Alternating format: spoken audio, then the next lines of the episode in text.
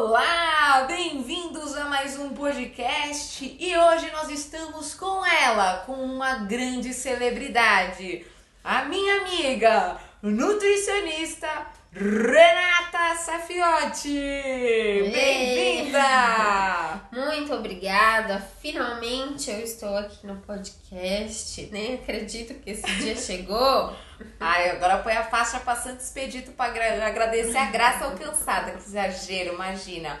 Mas para mim é uma honra. A Renata tem uma agenda super corrida e a gente ter conseguido esse espaço aqui para fazer esse podcast está sendo uma honra para mim. Obrigada, viu, Rê? Eu que agradeço. E assim, a gente trabalha aqui, né, no mesmo espaço, a gente atende no mesmo conjunto comercial. E a gente faz bastante trabalho em parceria, porque afinal de contas, né, a gente sempre fala isso, a frasezinha do Freud, que corpo e mente andam juntos, né? Porque o, o sucesso, muitas vezes, do emagrecimento, né, da, da, da parte nutricional, tá ligada ao autoconhecimento, a identificar as emoções. E tem uma coisa, Rick, que eu queria que você comentasse aqui com as pessoas, que é o quanto a autoimagem impacta na autoestima. Qual que é a demanda que você mais tem aqui no consultório? Como que você tá vendo esse mundo de Instagram, de rede social, de todo mundo tendo o abdômen rasgado, querendo ser magro, jovem? Como que tá isso, menina? Que doideira! Vamos lá. 90% dos meus atendimentos são de emagrecimento. São mesmo, como são emagrecer. Por insatisfação corporal mesmo. Então, assim, existem pessoas que têm essa coisa de é, chegar aqui com uma imagem de uma pessoa, uma rotina de uma Tira, pessoa. Ela chega e fala assim, você gosta daqui? Quero Fazem esse corpo. isso? Sim, quero esse corpo, quero essa barriga, quero essa perna. E obviamente que eu preciso trabalhar a questão da é, da expectativa, né? Então, em, até mesmo explicar o que é um biotipo, para a pessoa entender que talvez ela nunca chegue ali.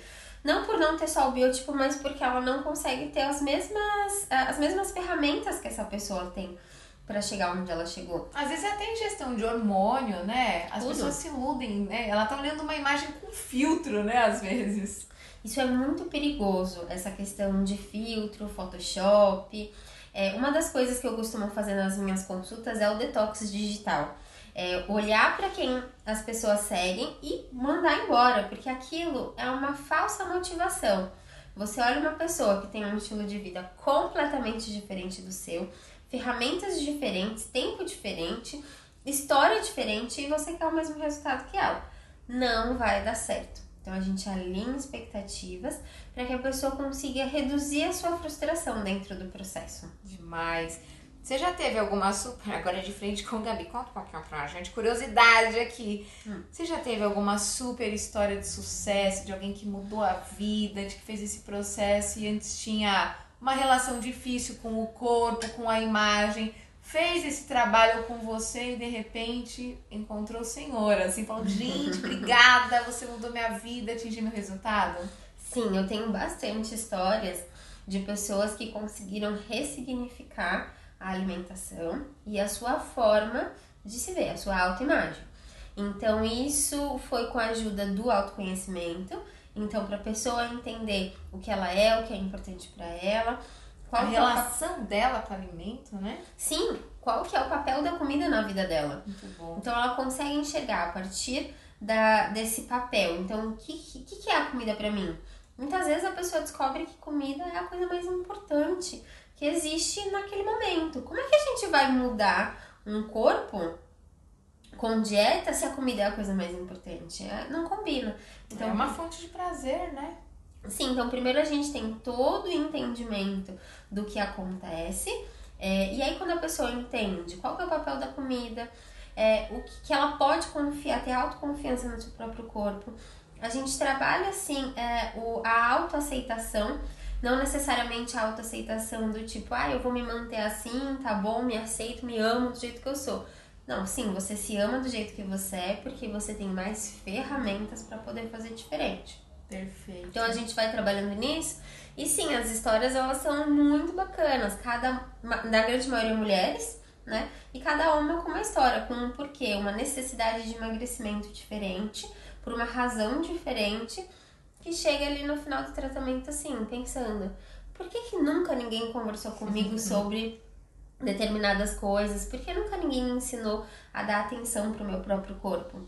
Porque o que vem de fora sempre foi mais importante do que vem de dentro. Uh! Quando essa chavinha vira, tudo muda. Gente, isso que a Renata falou é tão importante. Eu, eu falo muito sobre autoestima, né? E autoestima, que é como a gente se sente, é o eixo central da nossa personalidade e isso define absolutamente todos os resultados na nossa vida. E a autoestima do homem, isso já tá mudando, né? Porque eu acho que a mulher hoje, ela vem aí num processo de estar tá cada vez mais ocupando seu espaço, mas a autoestima do homem é muito ancorada na performance e da mulher ainda é na imagem, né? A mulher tem que ser bonita, a mulher se cobra muito mais. Então eu acho que isso que você falou da demanda do consultório ser mais uhum. mulheres é por conta desse fator histórico. Mas vamos falar para as pessoas do levemente? Vamos!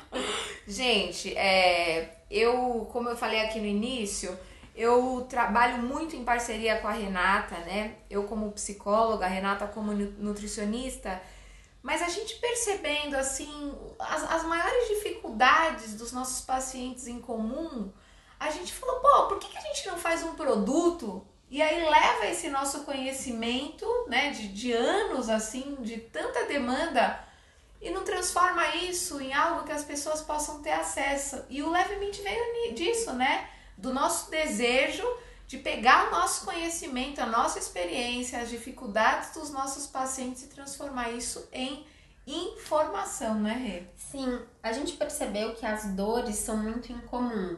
Por mais que são histórias diferentes, as dores são muito parecidas é, as dificuldades são muito parecidas. Então, por diversas vezes, eu e a Malu, a gente trocou figurinhas é, para conseguir, ela para conseguir me ajudar a entender a parte é, psicológica da, daquela situação, um caminho que eu pudesse ajudar o meu paciente, e o contrário também, Sim. de ela ter que entender a, a química da nutrição, a fisiologia ali do corpo, para poder também conseguir chegar num caminho para o paciente dela. E sem contar os pacientes em comum, né? Que esses. são bastante. Esses acabam tendo. É, acaba sendo até mais fácil o tratamento. Mas o levemente ele veio como uma forma de a gente falar de alimentação de uma forma diferente. Bem diferente. Mostrar que uh, não faz sentido nenhum terrorismo nutricional do tipo do pode não pode, de carboidrato é ruim, de vilão, de mocinho e, e nada disso. A gente fala muito do quanto que o seu autoconhecimento, aquilo que você é, a forma que você se vê e a forma que você sente vai dizer dos seus resultados. Então é basicamente disso do que o levemente se trata. Você promete que você vai voltar mais pra gente fazer outros Prometo. Gente, ela tá procurando. Ó, temas a, específicos. A gente tem audiência dos Estados Unidos, do Canadá, de Portugal. Então, aqui, olha, o mundo está ouvindo que você vai voltar. Sabe o que a gente pode falar? Vou até fazer proposta aqui pra você. Que, ai, gente. Que? do papel dos nutrientes no tratamento de ansiedade, de depressão. Perfeito. A gente pode falar de, de um, desse tema específico. Perfeito. Gente, Renata já está aqui comprometida para o próximo podcast. Rê, muito, muito, muito obrigada. É uma honra ter você como amiga, como parceira de trabalho.